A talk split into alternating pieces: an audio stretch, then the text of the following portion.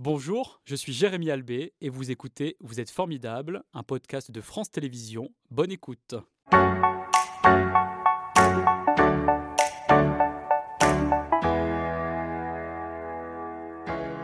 Bonjour Monique, c'est un plaisir de vous accueillir ce matin. Je le disais, vous êtes vice-présidente de la Fondation Berlier, mais également présidente de l'association Les Amis de la Fondation Berlier. Autant dire que vous êtes très euh, investie dans cette belle histoire qu'on va euh, dérouler euh, ce matin. Une fondation donc qui sauvegarde et valorise les automobiles créées par Marius Berlier à Lyon et de l'histoire de l'automobile en général et aussi du camion français toute marque. Mais vous, quand avez-vous rejoint cette entreprise?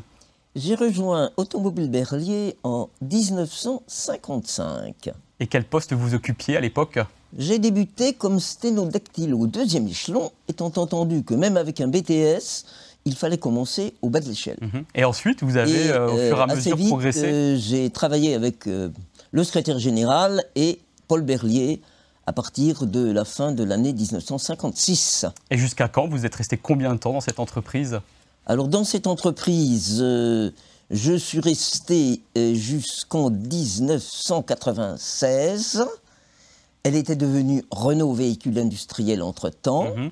Et euh, j'ai continué à la Fondation Marius Berlier au 2 janvier 1997. Qu'est-ce que vous avez À titre bénévole, j'y suis encore. Et qu'est-ce que vous avez aimé dans votre expérience professionnelle durant toutes ces décennies euh, au sein de cette entreprise Berlier Eh bien, la vision euh, d'un Paul Berlier euh, qui était passionné de géopolitique, mhm.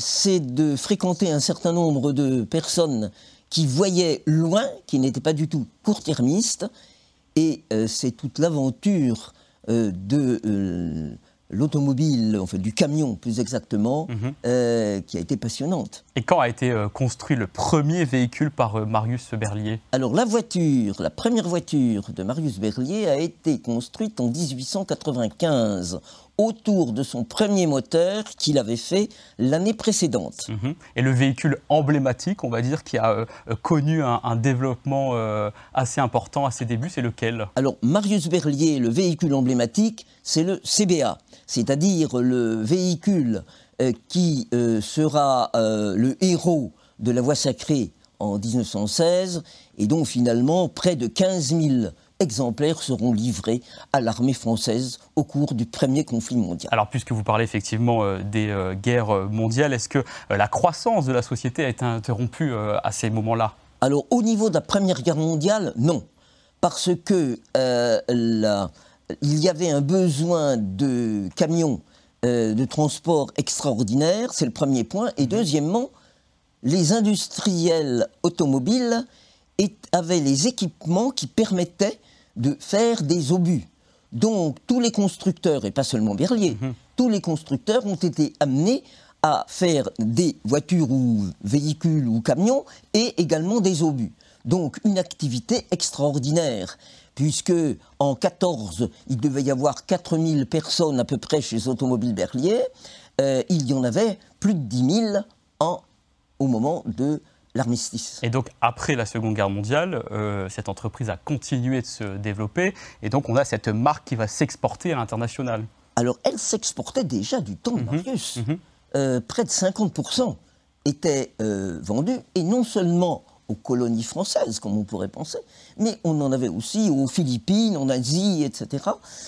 et euh, euh, l'exportation euh, a toujours beaucoup compté, et en 1974, nous devions exporter 42% de notre production dans 67 pays. D'accord. Et quels sont les véhicules emblématiques qui feront la renommée de la marque, et encore aujourd'hui que l'on garde tous en tête? Alors j'ai cité le CBA. Mhm. Et puis viendra, euh, en passé aux mines en décembre 49, le célèbre GLR. Mhm. Et ce GLR, qui est le camion de la reconstruction, qui est un camion aussi à l'aise euh, sur les routes que sur les chantiers, et qui en 1994. Et là, celui que l'on voit là, par exemple, c'est lequel? TLM 12, c'est ça, qui est aussi euh, un véhicule emblématique? Oui, mais je pense que le GLR euh, est largement plus emblématique puisque le GLR a été construit à près de 100 000 exemplaires. Mhm. Je sais bien que la R4 ou la 2 chevaux, l'ont été à des millions, mais entre un véhicule euh, de, de, voiture particulière et un bien d'équipement, mhm. euh, la différence est notoire. D'accord. Quand atteindra-t-elle son apogée, cette entreprise Berlier? À mon avis, dans la décennie 60. Mhm. Pour quelle raison? Pour quelle raison? Parce que le développement technique, le développement industriel et des contrats très importants à l'étranger. Premier contrat signé par une entreprise française avec ce que les Chinois appellent la Chine nouvelle, mhm. euh, est signé en juin 1965. Et quel événement fera disparaître euh, en grande partie, on va dire, euh, cette épopée automobile Berlier? Alors, Automobile Berlier, en fait, est victime de, du souhait de la mhm. restructuration de l'industrie automobile en 1974 euh, sous le règne de Giscard d'Estaing. Mhm. Mais aujourd'hui, euh, les innombrables véhicules, il y en a encore beaucoup, ils n'ont pas disparu et ce patrimoine est valorisé donc par la Fondation depuis 1982. Que représente la collection aujourd'hui? Alors la collection aujourd'hui, c'est de l'ordre de 270 véhicules euh, de 30 marque. Oui, c'est-à-dire qu'il n'y a pas uniquement la marque Berlier qui est représentée. Et à partir de juillet, il y en mhm. aura 31. Pourquoi Quelle est la marque qui va rejoindre les collections Qui s'appelle Acmat, qui rejoindra euh, dans le courant du mois de juillet euh, la collection. Mhm. Et, bien évidemment, la majorité des véhicules sont des véhicules Berlier, mais nous avons dû, au démarrage avec Paul Berlier, courir ce que l'on appelait à l'époque les casseurs pour trouver des euh, cadavres, mhm. des épaves de véhicules de marques disparues. Euh, retrouver euh, des marques comme un Baron Vial, et qui a été une marque lyonnaise, de camions d'abord, de voitures ensuite, euh, c'est extrêmement rare. Mhm. Et nous l'avons retrouvé dans une casse à Chambéry. Et aujourd'hui, donc, la Fondation consacre son temps, son énergie à la conservation euh, de ces véhicules, mais aussi les archives de l'entreprise. C'est important de souligner. Euh, qui sont ceux qui animent ce travail qui est passionnant Je sais que vous, vous en faites partie, mais il y a d'autres camarades avec lesquels vous êtes. Alors, Paul Berlier était très attaché à ce que la Fondation soit à la fois orienté sur le matériel, c'est-à-dire les véhicules, et sur ce qu'il appelait l'immatériel, mhm. c'est-à-dire les informations contenues dans les documents. Et c'est la raison pour laquelle, dès le début de la Fondation, nous avons cherché des matériels, nous avons cherché des archives. Alors nous avons actuellement trois documentalistes qui représentent en gros 2,5 équivalents temps plein, mhm.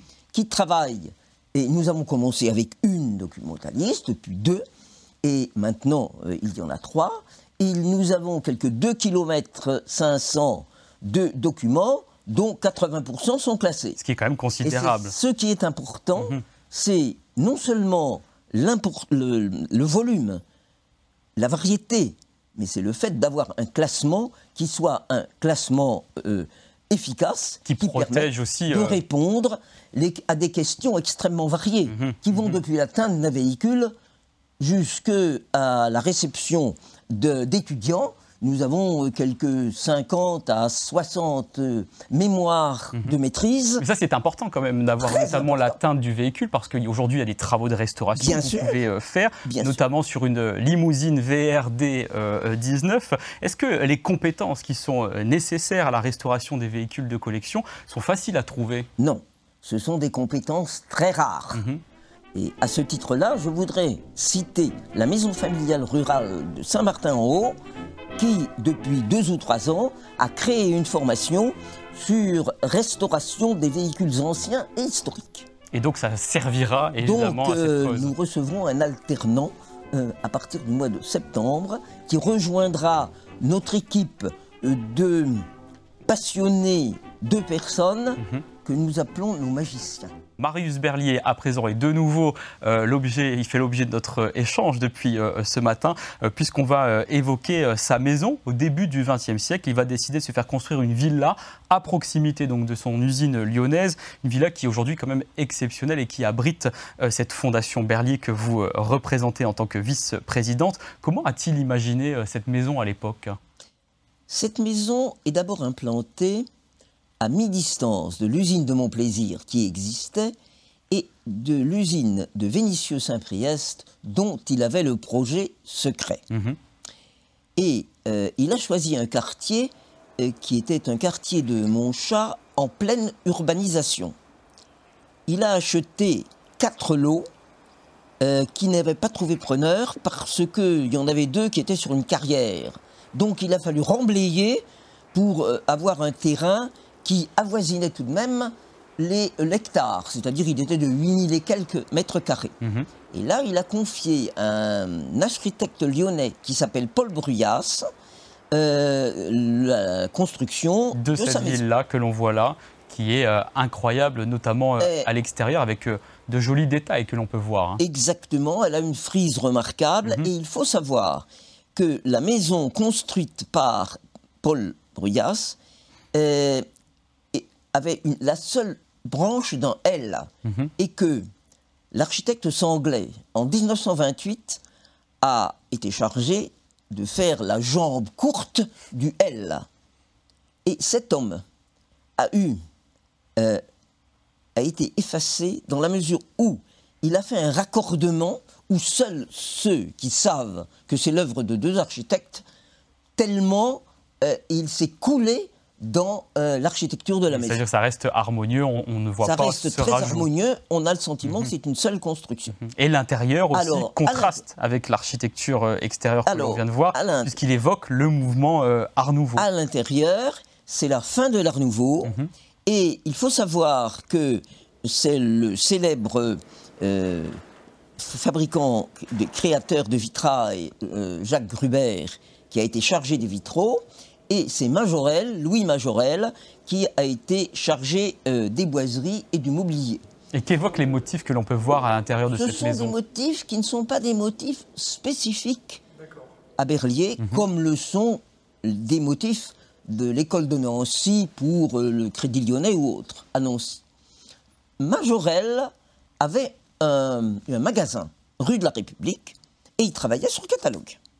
Et euh, Marius Berlier avait donc choisi la pomme de pin et choisi la passiflore et choisi un certain nombre de d'algues dans la mesure où Marius Berlier était un homme très proche de la nature, j'ose dire un terrien. Mhm. Et aujourd'hui, la maison là que l'on voit euh, à l'intérieur est telle que Marius Berlier a pu la connaître à l'époque. elle est telle que Marius Berlier euh, l'a connue. Le bureau de Marius Berlier, qui est situé euh, à l'entrée, n'a pas bougé d'un iota. Et comment vivait Marius Berlier dans cette maison? C'était un homme euh, qui, dans la maison, euh, était à la fois euh, préoccupé par l'usine et sa famille. Marius Berlier menait une vie simple, simplement, il accordait une très grande importance à la nature et son jardin était véritablement ce qu'il préférait. Et euh, il avait choisi euh, l'architecte paysagiste Linossier, qui avait choisi un certain nombre d'essences. euh, il y avait Magnolia, il y avait des, il y a des marronniers. Oui, C'est-à-dire que le jardin, aujourd'hui, quand on visite cette maison, Le jardin. est toujours aussi Le tel jardin, qu'il l'a connu. la structure du jardin est la même. Malheureusement, nous avons asséché les bassins. Mhm. Et vous parliez de sa famille tout à l'heure. Il a eu des enfants, Marius Berlier? Alors, Marius Berlier a eu huit enfants, mais une des enfants est morte jeune. La fratrie euh, était donc de sept enfants. Quand il a emménagé en 1912, 39 avenue Esquirol, il avait deux enfants euh, et cinq sont arrivés par la suite. D'accord. Par conséquent, c'est l'objet de l'agrandissement de la villa en 1928. D'accord. Et l'un de ses enfants a repris euh, l'entreprise ensuite? Eh bien, euh, Paul Berlier, le dernier de ses garçons, Paul Berlier est né en 1918, a été choisi par Marius Berlier pour être le leader de la, de la fratrie et le leader de euh, l'entreprise. Et donc, lorsqu'on visite cette maison euh, aujourd'hui, puisqu'elle est ouverte au public, vous revenez euh, sur l'histoire familiale notamment? Je précise qu'elle est ouverte pour les journées du patrimoine, C'est important parce que de 10 à 18 heures, Mhm. tout simplement parce que le reste du temps, nous y travaillons. Exactement. Et pour continuer à travailler, comment on peut aider la Fondation Berlier? Eh bien, on peut l'aider de plusieurs manières. On peut l'aider en devenant membre de l'association des amis de la Fondation Berlier. Et là, il suffit d'aller sur le site Exactement, fondationberlier.org. exactement ou de nous téléphoner 04 78 54 15 34. Et le numéro de téléphone est sur votre site internet Exactement. également. C'était Vous êtes formidable, un podcast de France Télévisions. S'il vous a plu, n'hésitez pas à vous abonner. Vous pouvez également retrouver les replays de l'émission en vidéo sur France.tv.